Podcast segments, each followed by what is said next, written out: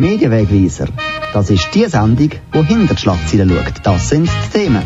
Der Medienwegweiser mit mir, Michael Küng, am Mikrofon. Ja, und heute, da sind wir definitiv ein kein Formatradio. Wir sprengen alle Rahmen, die wir können sprengen können. Wir kümmern uns zuerst um den Gewinner vom Aargauer Medienpreis in der Kategorie Radio und dann gehen wir auf Deutschland und führen das Branchengespräch mit dem Chefredakteur von Quotenmeter.de, Manuel Weiss. Alles das hier bei mir in dieser Stunde. Medienwegweiser mit Michael Küng.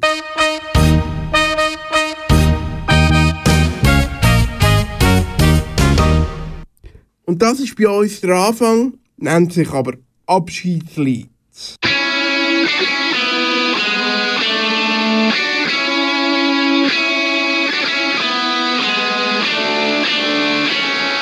Ich spür's ganz genau, doch ich will es nicht sehen. Die Zeit läuft vorbei und der Mist wird weitergehen. So bleib ich einfach stehen, auch wenn's sinnlos erscheint. Ein kleiner Moment ist die Ewigkeit dann meins. Und alles, was war, ist schon vorbei. Und was noch kommt, ist mir egal. Heute ist hier und jetzt ist meins. Ich war,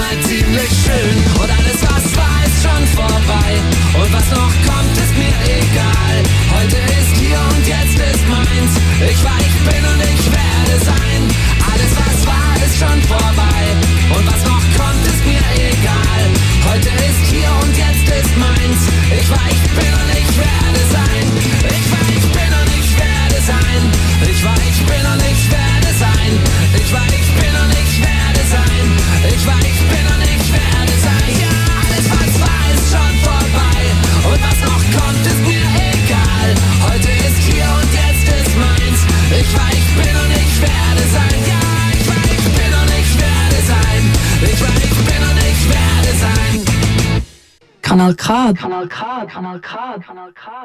Wir haben gesagt, wir kümmern uns in dieser Stunde unter anderem um den Aargauer Medienpreis, heute Kategorie Radio zum Anfang.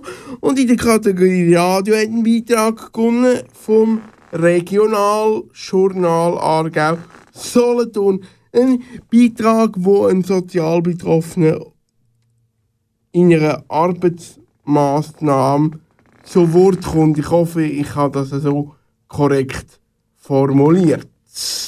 Der Maurice Velati, Regionalredakteur und Leiter vom Regionaljournal Aargau Solothurn, ist ihn besuchen bei seiner Firma. Wir hören den Originalbeitrag, so wie er gesendet worden ist am Montag, 8. Oktober 2018. Firma Wiederkehr Recycling zu Walterswil, die sieht man von weitem. Grosse Häufen mit Schrott türmen sich auf neben der Hauptstrasse durchs Freiamt. Auf dem Firmengelände steht ein junger Mann und zeigt auf einen riesen Abfallhaufen mit einem Kran. Der grösste Teil, was sie dort machen, ist ähm, das Zeug vorwischen, der Schrott, der kommt, dann wiederum Temper fahren ab und zu. Das ist der Elia, 23. Er will Recyclist werden. Hat diesen Sommer seine Lehre angefangen. Körperliche Arbeit ist dort nicht so viel. Es ist eigentlich alles maschinell da unten. Das heisst, es macht alles Spaß. Also ich bin ständig in einem Fahrzeug drin. Dem Elia gefällt seine Lehrstelle, seine Ausbildung. Aber der Weg bis dahin war lang. Er ist seit ein paar Jahren schon aus der Schule. Eben, er ist schon 23. Er hat dann einmal temporär geschafft und in der Familie geholfen, erzählt er. Seine Biografie im Detail will er nicht erzählen, aber ja, er hat schwierige Zeiten hinter sich. Viel Schweiß, Tränen, wie auch wütig und so. Ich habe mich recht müssen umstellen, weil äh, ich einen Charakter hatte, der ist mit meinem Mundwerk kann ich mir wirklich jede Stelle können kaputt machen. Jetzt habe ich gelernt zu schlucken, aber auch zu sagen, wenn mir etwas nicht passt. Und ähm, es ist recht ein schwerer Weg bis dahin, aber ich bin glücklich, dass ich es wenigstens geschafft habe.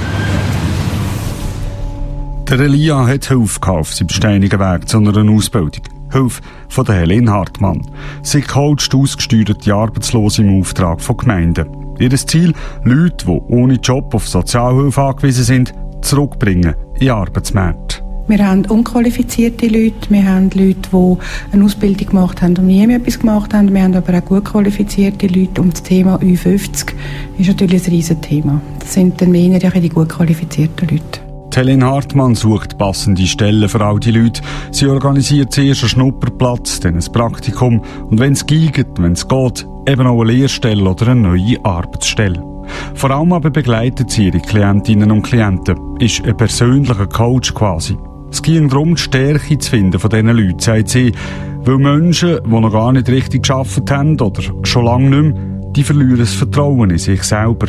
Sie trauen sich nicht mehr zu, sich nicht mehr zu bewerben, in ein Team hineinzukommen. Kann ich das? Genüge ich noch? Bringe ich die Leistung? Um diese Themen arbeiten wir. Zurück bei der Firma Wiederkehr. Der Elia läuft über das Gelände, fast 7000 Quadratmeter groß. Überall fahren Lastwagen um, bringen unsortierten Schrott, zum Beispiel von Recyclingstationen in der Gemeinde, und sie holen sortiertes Material wieder ab, zum Beispiel für Güssereien. Das wäre jetzt Scherenschrott 8b und nebenzu ist 8c. Also das 8c sind nur Eisenstäbe, also da was bei der Baustelle halt im Beton drinnen ist und allem. Und beim anderen ist wirklich nur Scherenschrott. Also das heisst, es sind von Tank bis zu Stahlträger bis zu eben Verstrebungen und sonst Sachen drinnen. Der Elia weiss unterdessen schon recht viel über das Handwerk vom Recyclist. Aber es kommt noch viel mehr. Chemie, Materialkunst. Der Elia muss alle verschiedenen Metalle können unterscheiden, wissen, was man damit machen kann. Die dreijährige Lehre die fordert auch schulisch. Und das ist für ihn nicht ganz einfach. Also wenn ich daheim bin oder wie auch immer, dann ja, wird es bisschen schwer. Weil ich habe nie gelernt lehren. Aber dafür habe ich auch Leute auf dem Platz, die mir das äh, gezeigt haben schon, wie ich kann lernen daheim. Der 23-jährige Stift hat Hilfe. Nicht nur vom Coach Helen Hartmann, sondern auch von seinen Lehrmeistern. Einer davon ist Simon Dietsche. Er glaubt an Elia, auch wenn der vielleicht einen schwierigen Einstieg hatte. Es ist ja nicht unbedingt wichtig, wie der aktuelle Stand ist, oder? sondern ich tue gerne unterscheiden zwischen denen, die wollen und nicht können, oder denen, die könnten und nicht wollen. Oder? Und Elia hat ganz klar gezeigt, dass er will. Und das ist für uns ein klares Zeichen gewesen, dass wir ihn auch wollen. Wer will arbeiten, der kann auch arbeiten, der findet schon etwas. Die These hört man ja häufig, gerade bei Diskussionen um Sozialhilfeempfänger oder Ausgesteuerte. So einfach sei es aber eben nicht, sagt Helen Hartmann. Leute, die ihren Job verlieren, kommen häufig in eine Negativspirale. Menschen mit privaten Problemen oder wenig Ausbildung haben häufig Mühe, den Einstieg zu finden in ein Berufsfeld, wo die Anforderungen immer grösser werden. Aber wer will arbeiten, dem kann man mindestens helfen, sagt Helen Hartmann. Und ja, manchmal können auch sie nichts machen. Einer der Hauptgründe ist, wenn wir ablehnen, dass äh, die Leute das Gefühl haben, sie wissen alles besser, sie können alles besser, sie bräuchten uns nicht. Das ist ein Grund. Ein Grund kann aber auch sein, wenn die Leute so abgehängt haben, dass sie den Sinn nicht sehen und die Chancen nicht nutzen wollen. Also es muss eine Bereitschaft vom, vom Klient da sein, mit uns zusammenzuarbeiten. Dann haben wir eigentlich wirklich gute Chancen, dass es auch erfolgreich ist. Der Elia will. Wenn er aber doch einmal eine Krise hat, dann weiss er, dass er Hilfe holen kann, wie sein persönlicher Coach. Ich bin froh, dass sie sich auch ab und zu um, um mich kümmern, fragt, wie mir es geht. Und ähm, sie ist nicht nur da, um dass sie mich vermittelt hat, sondern wiederum auch da für mich, wenn mir es privat irgendwie nicht gut geht oder so, kann ich mich an ihr wenden und sie hilft mir. Auch der Lehrmeister von Elia ist froh um die Begleitung. Simon Dietsche hat zwar offensichtlich einen guten Draht zu seinem Stift, aber manchmal ist sie halt schlicht der Falsch zum Helfen. Es ist ja nicht nur äh, das Betriebliche, das da mit ihnen spielt, sondern auch äh, das private Umfeld, das dort eine Rolle macht. Und muss man vom Betrieb können trennen oder? Wir tun ja nicht die Lehrlinge ausbilden, sondern es geht auch ums Erwachsenwerden. Oder? Ob jetzt das ein bisschen später oder stattfindet, macht keinen Unterschied. Es gibt dann Sachen, wo, wo ein Betrieb gerne nicht so Kompetenzen hat, um ins Privatleben können eingreifen oder? Und dort ist es gut, dass er dort die Unterstützung hat, die das ganze Paket vervollständigt. Helene Hartmann und ihr Team vermitteln eben nicht einfach nur Lehrstellen und Jobs. Sie bleiben quasi dran, begleiten den Wiedereinstieg ins Berufsleben. Wir sind kein Temporärbüro und kein Vermittlungsbüro.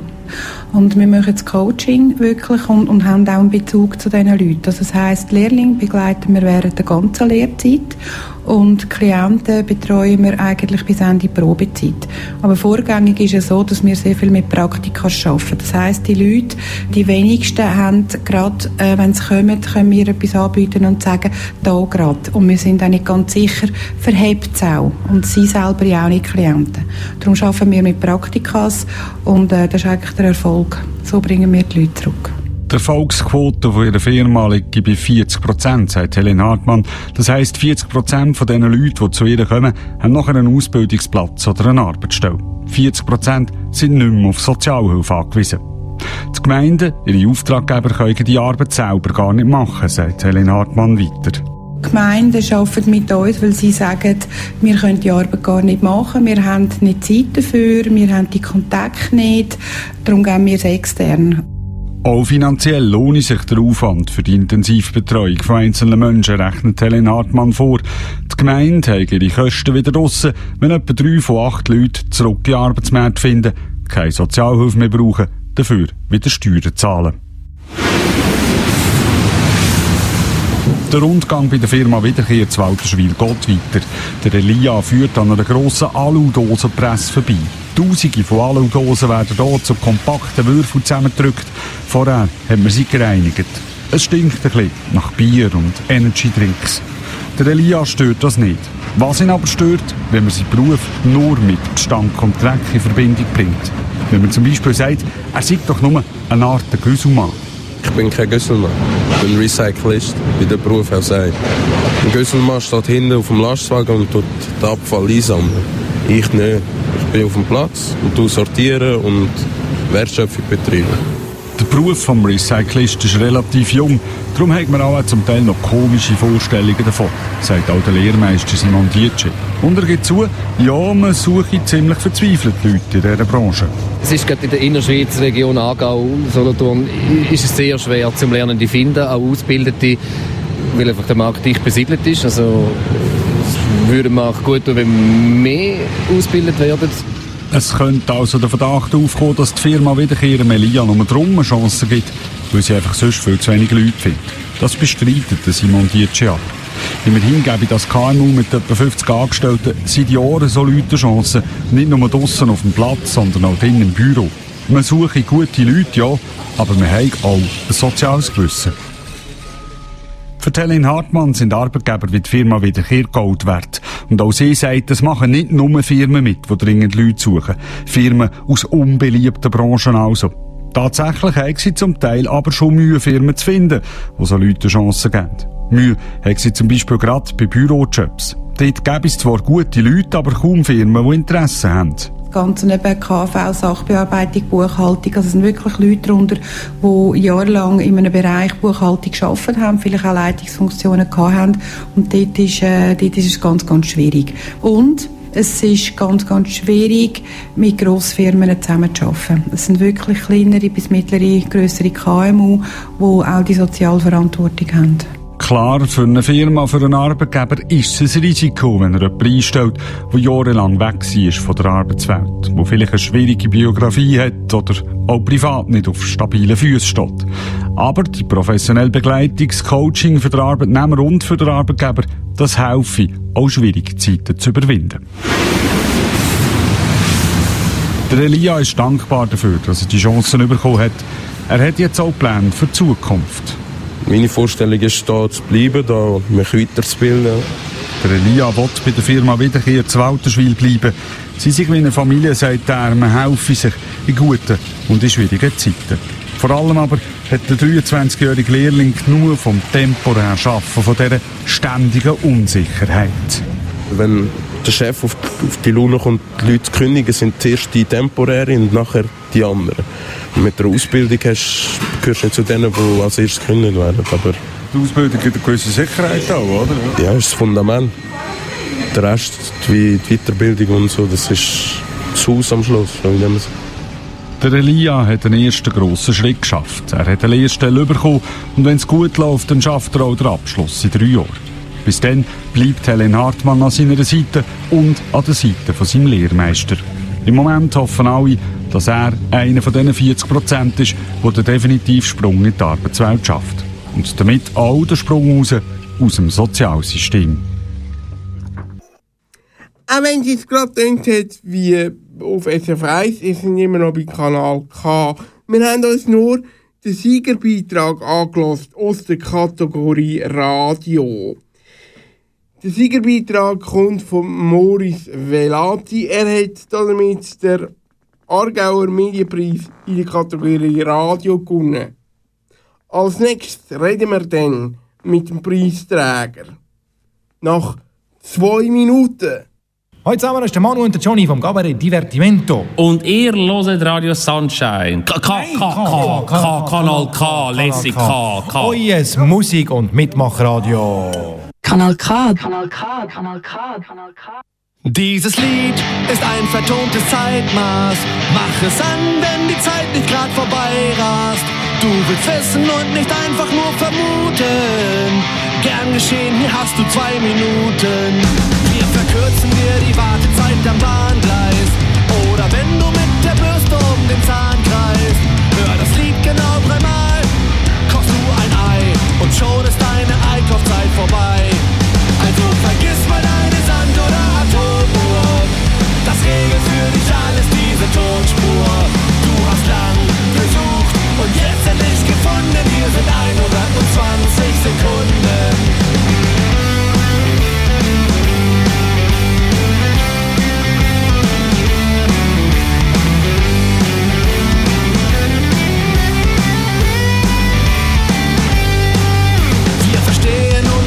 Dienstleister am Kunden. Dann drehst du grad beim Sport so deine Runden. Oder starrst du auf nen Test mit blauen Streifen. Werden wir dich zwei Minuten lang begleiten.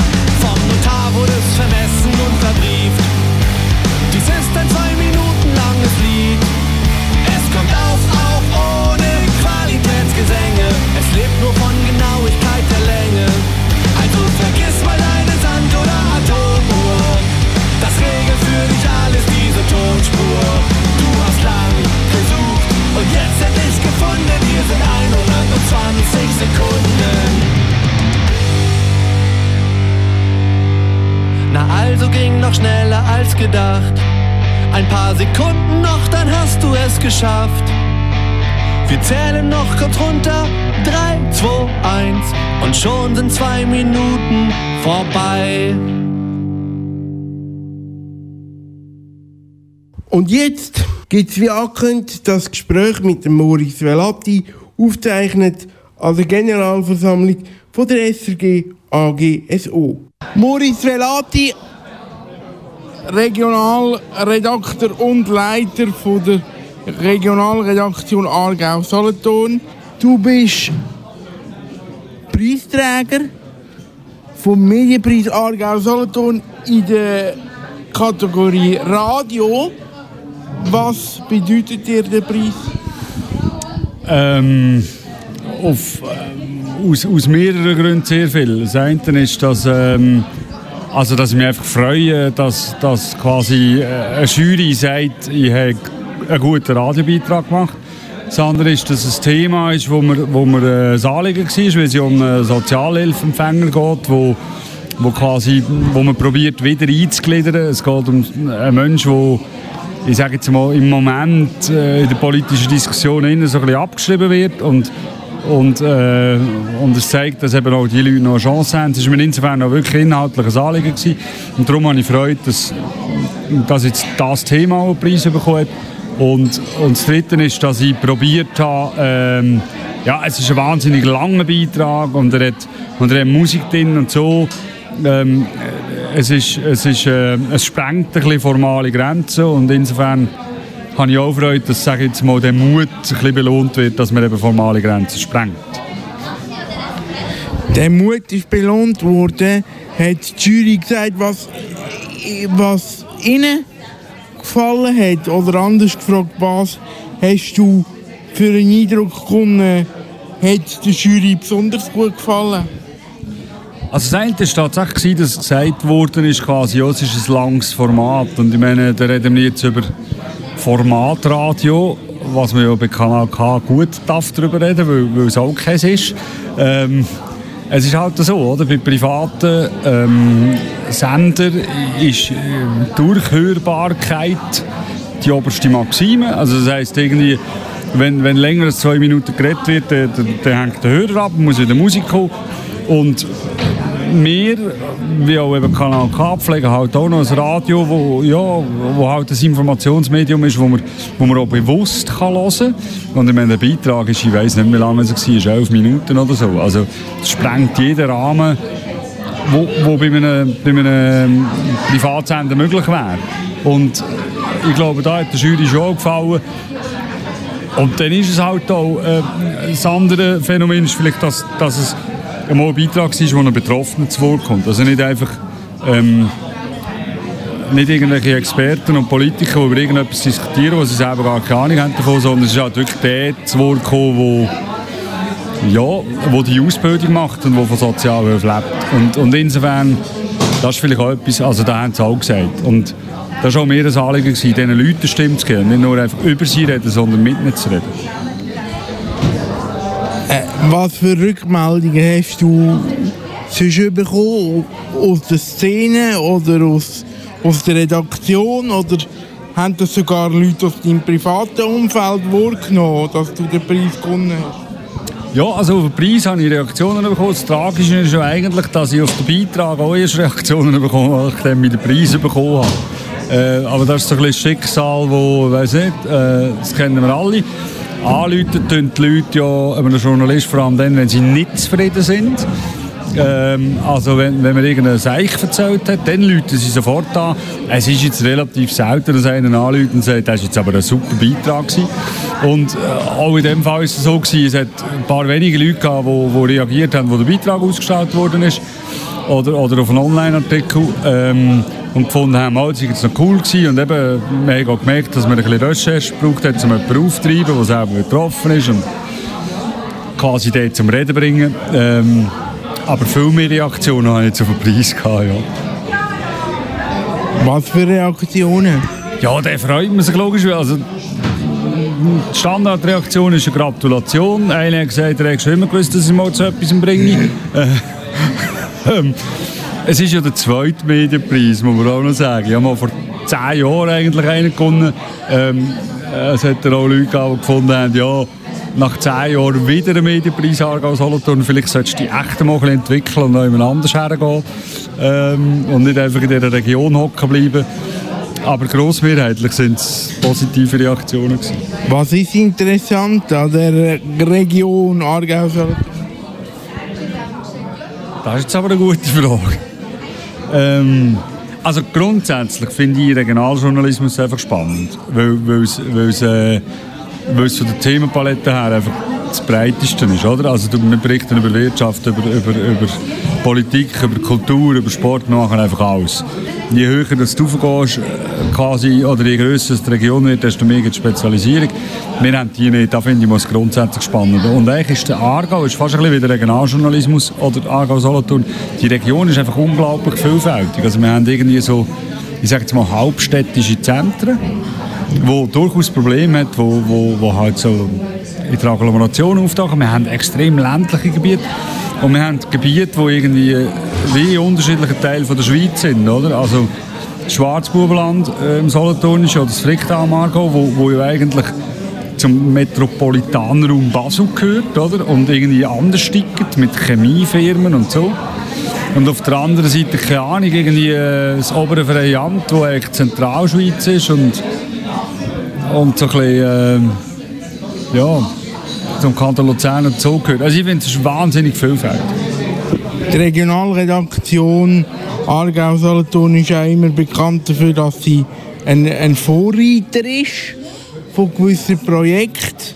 Gerade im letzten Jahr, glaube ich, hast du etwas Neues ausprobiert. Was war das genau? Gewesen? Erzähl das mal. Also wir haben einfach gemerkt, auch im Rahmen von dieser No-Bilag-Abstimmung natürlich, dass wir mehr zu den Leuten müssen und ihnen auch erklären, was Journalisten machen, ganz generell.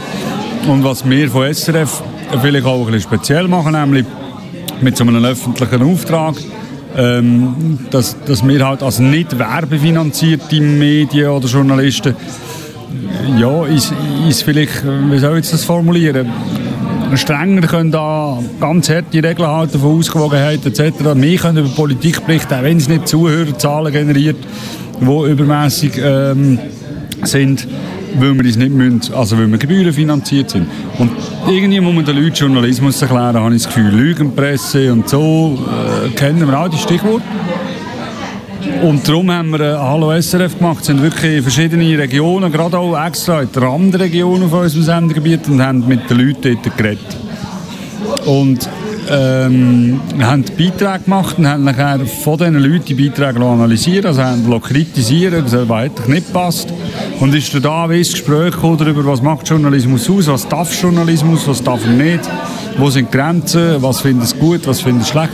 Und das war extrem spannend. Gewesen. Gut. Was sind deine nächsten Ziele äh, für die Redaktion und für, deine Arbeit, für deinen Arbeitsalltag? Also jetzt dieses Jahr, muss ich ehrlich sagen, habe ich so die, Strat die grosse Strategie ein bisschen auf die Seite getan, weil, weil es ist ein Wahljahr und äh, Wahlen sind, das ist dann wieder eben das öffentlich, äh, der öffentliche Auftrag von uns bei SRF, oder?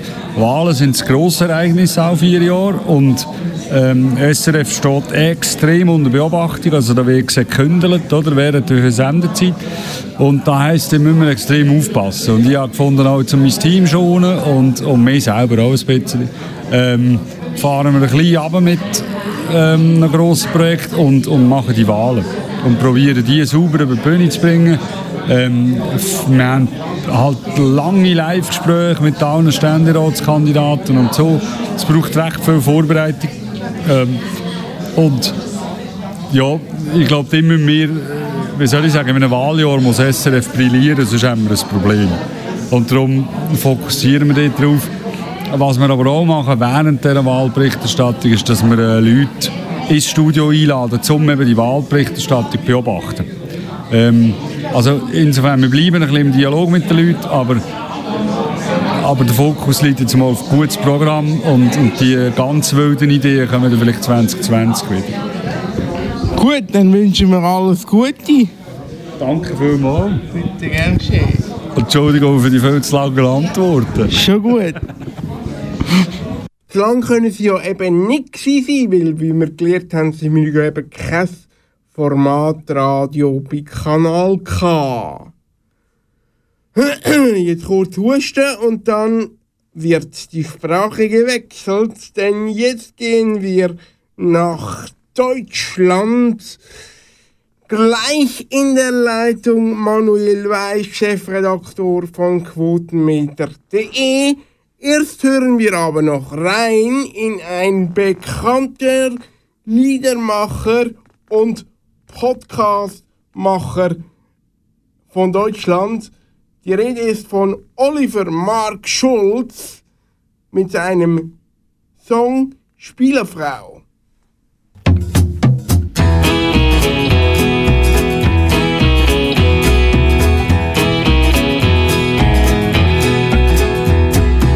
Dummes Ding, was du bekannt. Das Mädchen, das am Spielfeld rannt, niedlich zu den Jungs und sah, bis keiner mehr die Kugel traf. Deine Eltern waren irritiert, dass Fußball dich so interessiert. Dein größter Wunsch zum HSV, das braungebrannte Spielerfrau. Deine High Heels und dein blondes Haar, verliebte sich ein Stürmerstar. Seitdem haucht er nach jedem Sieg. Ich bring dich in die Champions League. Bum, bum, Kommt viel rum und unterstützt den deutschen Sturm. Und vom Stadion der Freundschaft bis Santiago Bernabeo sitzt du in den Logen und du singst Ole, Ole. Verkackt, nur Platz 8, noch nicht mal im Europacup. Die Luft war raus, seine Beine schwer. Du trafst den Millionentransfer, die Bilder vom Oktoberfest. Wie du diesen süßen Torwart küsst, war am nächsten Tag auf Seite 1. Das Kind von ihm ist eigentlich seins. Bum, bum, bum, bum, bum, der Ball ist rund, das Leben schwer. Ein Mädchen kommt viel rum und unterstützt die deutsche Abwehr. Und vom Stadion der Freundschaft bis Santiago Bernabeo sitzt du in den Logen und du singst Ole, ole, ole,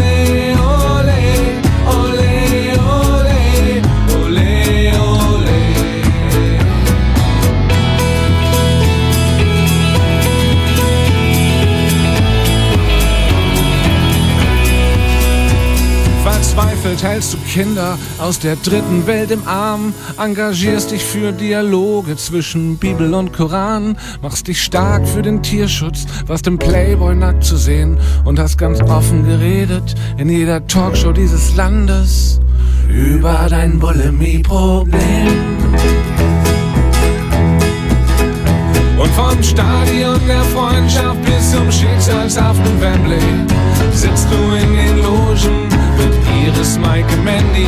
Egal wie hart das Foul wird, wie lange ein Spiel noch geht. Ein Junge wartet auf dich in Hamburg Eidelstedt. So, und jetzt gibt es wieder mal einen Blickwechsel rüber nach Deutschland. In der Leitung für mich zu sprechen war Manuel Weiß, Quotenmeter.de Chefredakteur. Ihn habe ich als erstes gefragt, in Zeiten von Amazon Prime und Netflix, lebt da das deutsche Fernsehen überhaupt noch? Naja, was ja irgendwie immer ganz lustig ist, ist diese Annahme, Netflix und Amazon Prime und so weiter werfen immer Zahlen äh, sozusagen auf den Markt, dass sie 5, 7, 8 Milliarden Euro in ihr Programm investieren, aber halt auf der ganzen Welt. Die Mediengruppe RTL investiert eine Milliarde pro Jahr nur allein in Deutschland. Und ähm, deswegen muss man ganz klar sagen, dass Netflix und Amazon Prime eigentlich nur einen winzigen Bruchteil der Mediennutzung ausmachen und dass so der, die Ansicht, dass Netflix der neue Mediengigant ist, eigentlich total falsch ist. Wir leben in Deutschland immer noch in Zeiten, wo ein ZDF-Montagsfilm auf acht Millionen Zuschauer kommt, wo ein Tatort auf neun bis elf Millionen Zuschauer kommt, äh, wo Sendungen wie Deutschland sucht den Superstar und Germany's Next Topmodel 20 Prozent Marktanteil holen. Das sind Werte, von denen Netflix nur träumt. Dennoch kommt dieser Ruf, dass das neue moderne Fernsehen eigentlich bei Streaming-Anbietern geboten ist. Woher kommt das? Naja, ich denke, es ist die Faszination des Neuen. Und natürlich ist es richtig, dass Netflix einen gewissen Luxus bietet, nämlich, dass man die Sendung dann starten kann, wenn man es für sich gerade möchte. Es ist auch richtig, dass die Fernsehnutzung bei den ganz jungen Zuschauern, und da spreche ich jetzt von den Menschen, die unter 29 sind, dass die kontinuierlich zurückgeht. Aber selbst Menschen unter 29 schauen im Schnitt noch 90 Minuten pro Tag lineares Fernsehen, was auch nicht unbedingt wenig ist. Natürlich, Netflix wird mit Sicherheit die Zukunft gehören. Da glaube ich, ist es auch vollkommen, vollkommen klar, dass man deswegen das nie aus dem Auge verlieren darf. Aber nochmal, es gibt in Deutschland genug Menschen, die 40, 50 oder noch älter sind, die mit diesem ganzen in Anführungszeichen neu modernen Technikkram gar nichts zu tun haben wollen. Und Und auch das muss man noch dazu sagen. Das ist was, was irgendwie auch in dieser ganzen Sportrechte-Debatte mit der Zone und so weiter irgendwie vollkommen untergeht. Es gibt in Deutschland immer noch viele ländliche Regionen und, wie mir gesagt wurde, zum Teil auch Großstädte, die noch gar keine ausreichende Internetversorgung haben, sodass man, wenn man da versucht, The Zone oder Netflix zu streamen, nämlich nichts sieht. Gut, da sind wir in der Schweiz, da haben Sie recht, vermutlich ein bisschen besser versorgt, flächendeckender ich auch. Habe, ich habe gehört, ich habe gehört, dass sowohl Österreich und wenn Sie sagen auch die Schweiz da schon etwas weiter ist, ja. Aber es ist doch so, die neue innovative Idee, die sucht man auf vielen Sendern vergeblich. Also ich glaube, Sie sprechen da was, was sehr Richtiges an. Was wirklich auffallend ist, Formate, die jetzt neu starten, haben es um ein Vielfaches schwerer als zum Beispiel vor zehn Jahren. Das heißt, man muss den Eindruck haben, dass die Menschen neuen Ideen, neuen Konzepten und neuen Formaten keine Chance mehr geben. Wenn wir uns im Privatfernsehen in Deutschland die größten Quotenhits in der klassischen Zielgruppe anschauen, dann sprechen wir ganz, ganz oft von Formaten, die in Staffel 13, 15, 17 sind. Also ich nehme jetzt mal Germany's Next Topmodel, ich nehme Deutschland sucht den Superstar, ich nehme das Supertalent, den Bachelor oder sowas wie Promi Big Brother. Das sind alles Formate, die nicht erst gestern gestartet sind, sondern schon vor vielen, vielen Jahren. Ähm, das heißt, das deutsche Fernsehen hat in der Tat das Problem, dass es keine neuen Hits mehr hervorbringt. Und das im Umkehrschluss führt natürlich dazu, dass die Fernsehmacher eher vorsichtiger werden und eher sagen, wir versuchen äh, schon Bekanntes irgendwie nochmal so aufzudröseln und so neu aufzulegen, als dass sie sagen, wir sind jetzt wirklich innovativ. Auch die amerikanischen Fernsehstationen sind in der Krise. Das ist zurzeit aktuell wegen den Programmvorstellungen in Übersee. Was gibt es da Neues? Also es kommen neue Serien, das ist richtig, aber Neues ist es wahrlich nicht. Na, wir erleben im, im, bei den klassischen amerikanischen Broadcastern, bei den fünf großen Sendern, wieder mal eine Welle von Reboots oder Spin-offs. Also es kommt zum Beispiel ein Ableger von FBI, dieser Dick Wolf-Serie. Es wird ein Ableger von Riverdale kommen. Ähm, und ansonsten erleben wir ganz viele Geschichten, äh, die sich um Anwälte drehen, um äh, Polizisten. Aber wir erleben jetzt nichts, das auch nur im Ansatz so innovativ ist, wie es vielleicht äh, vor mehr als einer Dekade Lost oder Desperate Housewives waren. Diese Vorreiterrolle in Amerika haben inzwischen die Pay-TV-Sender und Netflix übernommen. Lost und Desperate Housewives, Serien, die man sehen muss als Serienexperte. Ich aber beide noch nicht zur Gänze gesehen habe. Was habe ich verpasst? Naja, ich denke zunächst mal ganz unabhängig davon, ob man jetzt jede einzelne Staffel gesehen hat. Man hat ähm, für damalige Verhältnisse zwei sehr ungewöhnliche Ausgangsideen verpasst. Also eine Show, eine Serie über Menschen, die mit einem Flugzeug abgestürzt sind und dann auf einer einsamen und offenbar mystischen Insel überleben müssen, wo dann auch sechs Zahlen eine ganz besondere Rolle spielen. Ähm, das hatte was, das hatte schon was Großes. Also das war ein Mysterium. Äh, war vielleicht eine Nummer kleiner, wie es jetzt heute ganz aktuell Game of Thrones ist. Aber das war so eine ganz eigene Welt und das war eine neue Idee. Und genauso auch Desperate Housewives, eine Serie in einer Kleinstadt über ja ein paar Freundinnen. Direkt am zu Beginn der ersten Folge ein mysteriöser Mordfall. Ähm, also auch das gab es, wie gesagt, damals. Wir sprechen ja jetzt von einer Zeit, die schon 15 Jahre zurückliegt. So in dieser Form noch nicht. Ähm, ich könnte jetzt noch eine andere Serie nennen, die damals für Network-Verhältnisse sehr ungewöhnlich war. Das ist die Echtzeitserie 24. Also auch dieses Prinzip, dass alles in Echtzeit passiert, war damals vollkommen neu. Solche Ideen vermisst man halt heute. Weil man das Fernsehen auch ein Stück weit nicht mehr neu erfinden kann. Man hat alles schon gesehen, oder? ja, möglicherweise. Möglicherweise ist es eine Wahrheit. Auf der anderen Seite glaube ich, dass es für mutige und ungewöhnliche Geschichten immer auch einen Platz gibt. Und vielleicht hat man auch schon vor zehn Jahren gesagt, dass man doch eigentlich schon alles gesehen haben müsste. Mich persönlich stört so ein bisschen, dass man momentan eher so denkt, äh, dass man eher die schon bekannten Pfade nochmal versucht abzuwandern, als vielleicht mal irgendwo links abzubiegen und durch etwas strüppiges Gebüsch zu gehen, weil man halt einfach den nächsten Flop scheut. Wir sind jetzt in der Hälfte unseres Gesprächs, dann wechseln wir mal die Perspektive. Ich spreche ja. mit quotenmeter.de, das heißt, Sie sind ein Branchendienst. Geben Sie mal einen Blick in Ihr Arbeitsalltag. Wie sieht der aus? Ja, mein Arbeitsalltag, und das ist eigentlich das Schöne daran, ähm, mein Arbeitsalltag lässt sich nicht innerhalb von kürzester Zeit beschreiben, weil er, weil er unfassbar vielfältig ist. Wenn wir dieses Gespräch beendet haben, dann weiß ich zwar im Grunde genommen grob, was passieren wird, aber ich kann es nicht ganz genau hervorsagen, weil wir leben natürlich immer mit allen aktuellen Geschichten, die so auf uns zukommen. Und ähm, es kann jederzeit sein, dass es überraschende Programmentscheidungen gibt. Es kann jederzeit sein, dass die nächste neue große Show, in Anführungszeichen große Show, wir haben ja gerade darüber gesprochen, dass sie vielleicht dann gar nicht so groß wird, angekündigt wird. Ähm, von dem her ist es sehr abwechslungsreich und ähm, wir versuchen jeden Tag, jede Woche nicht nur die aktuellsten News wiederzugeben, sondern äh, spannende Hintergrundinformationen, Analysen, Kritiken, ähm, ja, einfach alles, was zur großen Medienwelt dazugehört.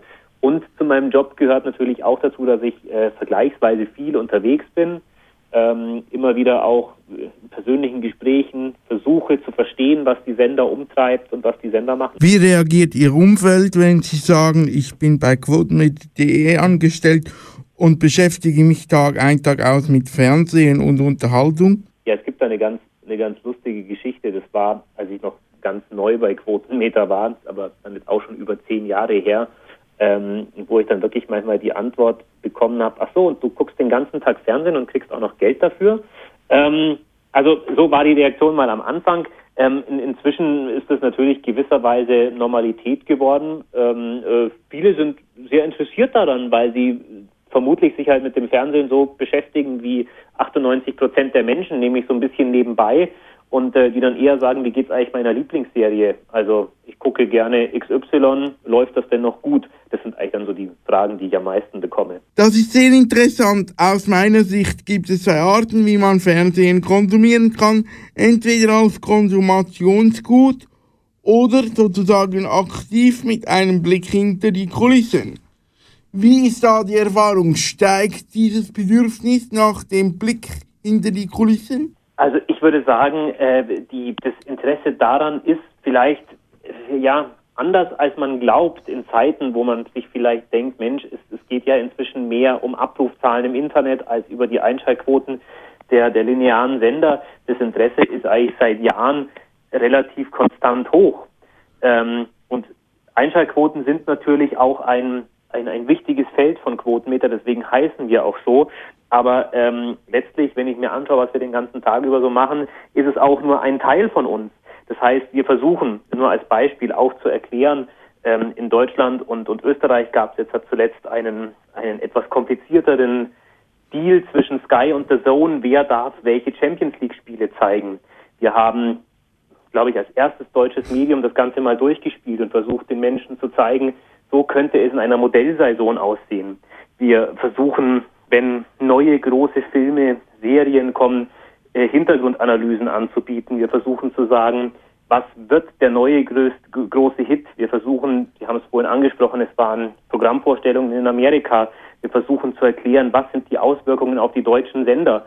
Also wir versuchen diese Zusammenhänge und Hintergründe für die Menschen, die vielleicht nicht jeden Tag sich damit befassen, auch so verständlich zu machen, dass sie sagen, nachdem ich auf Quotenmeter war, weiß ich ein bisschen mehr. Und ich glaube, daran ist das Interesse immer groß.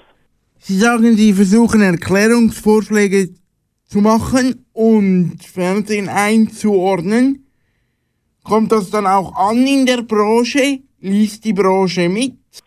Ja, auf jeden Fall liest die Branche mit.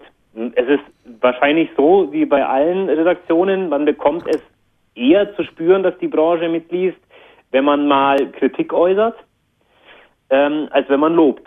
Aber ähm, ohne das jetzt genau zu wissen, wer wie viel wann liest, ich glaube, dass äh, das Quotenmeter schon für viele Mitarbeiter, vor allem natürlich in den Führungspositionen, zum zumindest mal, würde ich sagen, wöchentlichen Begleiter gehört.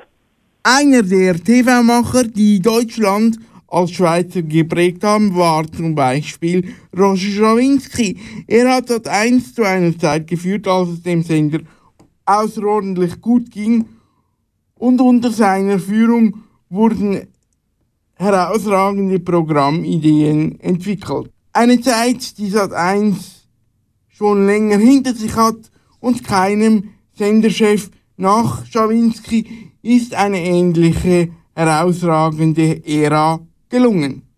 Was hat er geprägt?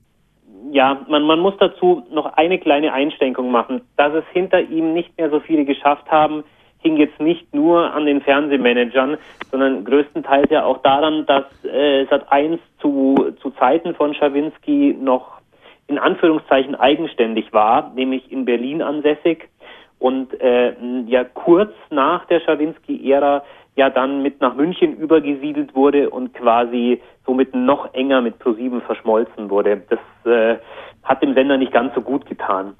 Was hat er geprägt? Also ich glaube, er hat ganz, ganz viel geprägt. Er hat mutige Programmentscheidungen getroffen. Er hat zum Beispiel versucht, eine ja wirklich starke Miniserie namens Blackout zur Primetime zu zeigen. Eine recht düstere Serie. Es ist gescheitert, aber ähm, er hat äh, er hat es zumindest versucht. Ähm, natürlich, werden wir über den Vorabend sprechen von Zeiten von Roger Schawinski, dann denken wir daran, dass er verliebt in Berlin gestartet hat. Ihm ist damals gelungen, dass Sat1 zum ersten Mal in der Sendergeschichte überhaupt eine erfolgreiche Vorabendsoap im Programm hatte. Es gab viele Versuche davor, geliebte Schwestern und anderes. Nichts hat funktioniert. Verliebt in Berlin war zumindest in der Lisa Plenske Staffel ein herausragender Erfolg. Und das hat den kompletten Vorabend angekurbelt. Ähm, er hat mit Thomas Kausch die wohl beste Nachrichtensendung, Hauptnachrichtensendung in der Sat1-Geschichte produziert, weil er auch Wert gelegt hat darauf. Das waren dann Zeiten, da waren dann plötzlich die Sat1-Nachrichten fast so populär wie RTL aktuell. Das ist heute in der heutigen Zeit gar nicht mehr vorstellbar. Das sind jetzt also nur drei Erfolge, wie man Sat1 ein ganz klares Profil gegeben hat und wie man Sat1 quasi auch wirklich ins Gespräch gebracht hat. Das ist heute in ganz vielen Fällen nicht mehr so. Das hat er gut gemacht damals, aber wie gesagt, es waren damals auch andere Zeiten. Und ähm, wenn wir einfach jetzt mal das Gedankenmodell anbringen, Schawinski würde jetzt nochmal zu Sat 1 kommen, wäre es, glaube ich, viel, viel schwerer, das nochmal zu machen. Pro 7 Sat 1 geht es heutzutage schlecht sage ich, man verzettelt sich da in digitalstrategische Entscheidungen bezüglich eines neuen Streamingdienstes und lässt die Sender links liegen. Wie geht es Pro 7 Sat 1 heute? Naja, ich denke, der Wandel ist auch bei Pro 7 Sat 1 angekommen. Das ist ja das, was wir, was wir vorhin schon mal angedeutet haben. Also früher, zu Zeiten von Jawinski, da gab es halt Pro 7, da gab es Sat 1, da gab es Kabel 1. Dann kam ja die Zeit, wo man festgestellt hat, dass die Marktanteile immer mehr bröckeln und dass man immer mehr quasi an die Sparte verliert. Und dann hat man einfach ja Spartensender gestartet, Six, Sat1 Gold, Pro7 Max und so weiter. Das war so der Fokus, sage ich mal, vor fünf, sechs Jahren. Ähm, irgendwann hat man dann aber auch festgestellt, Mensch, jetzt verlieren wir gar nicht mehr so sehr in Richtung in Richtung Sparte, sondern jetzt kommt dieses neue heiße Ding, das heißt Streaming-Anbieter. Also braucht man auch einen eigenen Streaming-Anbieter.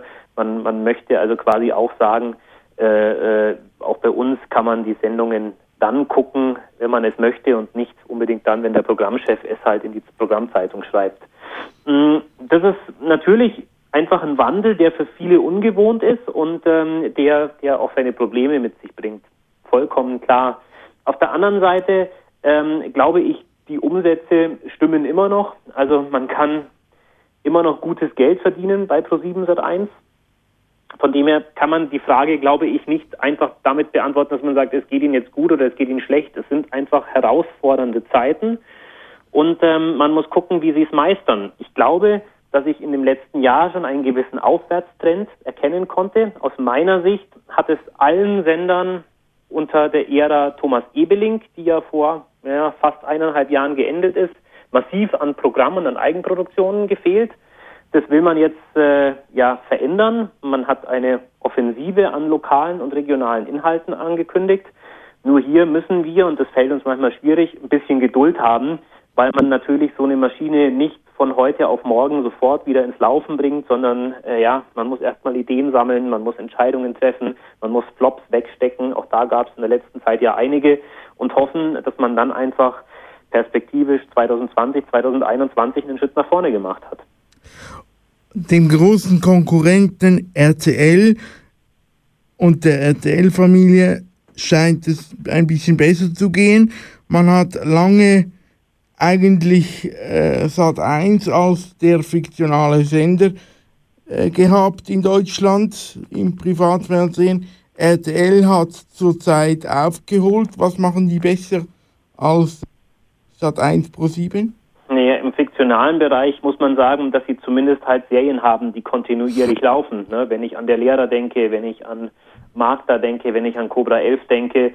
Ähm, es gibt ja bei der, in der Pro7 Sat1 Gruppe nicht wirklich eine Serie, die überhaupt mal auf eine dritte oder vierte Staffel kommt. Und wenn es eine schafft, dann äh, ist spätestens die dritte Staffel die, die dann auch die letzte ist. Ja, also der letzte wirkliche Serienerfolg dahingehend, dass es mal über viele Staffeln lief, war ja eigentlich der letzte Bulle und Dani Lowinski und die sind vor über zehn Jahren gestartet. Von dem her, das macht die RTL-Gruppe besser. Ansonsten äh, kann man nur sagen, sie haben mehr Programm, das wirklich Talk of the Town ist. Ich spreche jetzt da von dem ganzen Bachelor-Universum mit seinen inzwischen zwei Ablegern. Ich spreche weiterhin von Deutschland sucht den Superstar, von Wer wird Millionär, von Let's Dance. Ich könnte die Liste jetzt ganz weit fortführen. Ähm, Pro701 hat da weniger Formate, die wirklich diese Aufmerksamkeit erzeugen. Da hat man natürlich The Voice, man hat noch ein bisschen Germany's Next Topmodel, aber wenn man die Marken genannt hat, dann ähm, stößt man schon bald an seine Grenzen. Man hat im Sommer Promi Big Brother, das läuft aber gerade mal zwei Wochen. Ähm, ja, somit fehlt es eigentlich an großen Marken. Den öffentlich-rechtlichen geht es hingegen je länger wie besser wirkt es, weil sie auch das junge Publikum für sich begeistern können oder das junge Publikum entdeckt haben mit Sendungen wie Heute Show, mit der Vorabendschiene im ersten ist ein Ran auf das junge Publikum losgegangen, auch bei den öffentlich-rechtlichen, oder wie sehen Sie das? Ja, die öffentlich-rechtlichen müssen ein bisschen immer den Spagat schaffen. Also äh, natürlich wissen sie, dass in erster Linie das Publikum von ihnen eben nicht der jungen Zielgruppe zugehört. Also müssen sie versuchen, Serien zu produzieren oder Formate zu produzieren, die sowohl für Junge als auch für Ältere attraktiv sind. Wenn wir ehrlich sind, all die Hits, die Sie genannt haben, oder viele Hits davon, wären bei einem Sender wie bei RTL mit dem gleichen Marktanteil kein Erfolg. Die Heute-Show ist fürs ZDF mit 10% bei den Jungen ein Riesenerfolg. Bei RTL würde man so leicht die Nase rümpfen und sagen, naja, 10% ist aber noch unter Senderschnitt. Ne? Ähm, von dem her, ja, es ist richtig, dass sie das versucht haben, dass sie auch wirklich Marken aufgebaut haben. Nenne da jetzt nicht nur die Heute-Show, sondern auch das Neo-Magazin Royal. Ähm, dass sie natürlich auch ganz große Klassiker haben, gerade so im Krimi-Bereich, die aber natürlich dann vermehrt auch älteres Publikum äh, ansprechen. Ob es ARD und ZDF heutzutage wirklich so gut geht, auch finanziell, das weiß ich nicht ganz genau. Äh, die Sender verweisen auf immer höhere Kosten und ähm, ja, immer größere Anforderungen, auch gerade im Nachrichtengeschäft und ähm, wünschen sich eigentlich mehr Geld für ihr Programm. Und deswegen gibt es in Deutschland ja gerade auch eine Debatte, ob man die Rundfunkgebühr für die nächste Periode nicht doch noch mal ein bisschen erhöhen sollte, um äh, ja ARD und ZDF zumindest zu ermöglichen, dass sie das Programm in gleichem Maße auch fortsetzen können, weil gerade am Wochenende im Informationsbereich oder im Magazinbereich gab es zuletzt schon einige Sendungen, die quasi der Kostenschere zum Opfer gefallen sind. Interessant vor allem dahingehend, dass ja in der Schweiz die Diskussion in eine total andere Richtung läuft. Soweit das Gespräch mit Quotenmeter.de Chefredakteur Manuel Weiss. Wir hatten es vorher musikalisch vom Fußball. Quotenmeter ist blau mindestens vom Signet her und sie führen 1 zu 0 gegen Grün, denn die Anfrage bei DWDL blieb bis Redaktionsschluss dieser Sendung unbeantwortet.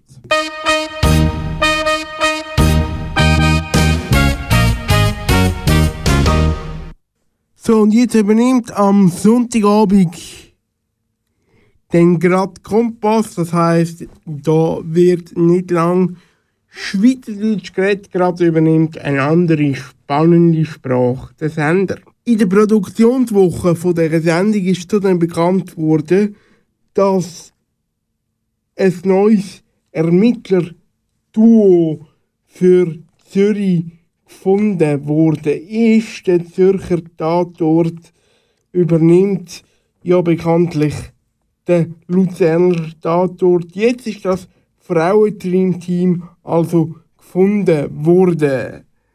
Wir haben es jetzt hier in der Sendung nicht thematisiert, aber keine Sorge.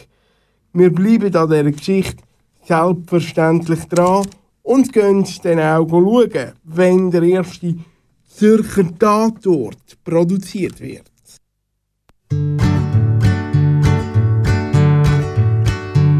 McMurphy war ein Polizist, der hat nichts zu verbergen. Er hatte einen Chef und er war einer seiner Schergen.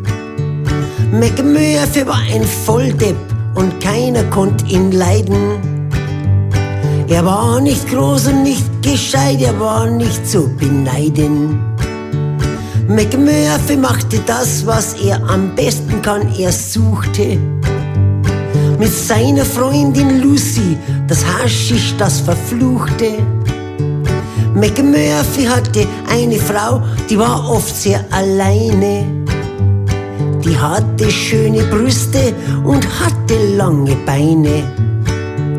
McMurphy machte jeden Abend viele Überstunden. Er fühlte sich so wohl in seinem Zwinger bei den Hunden.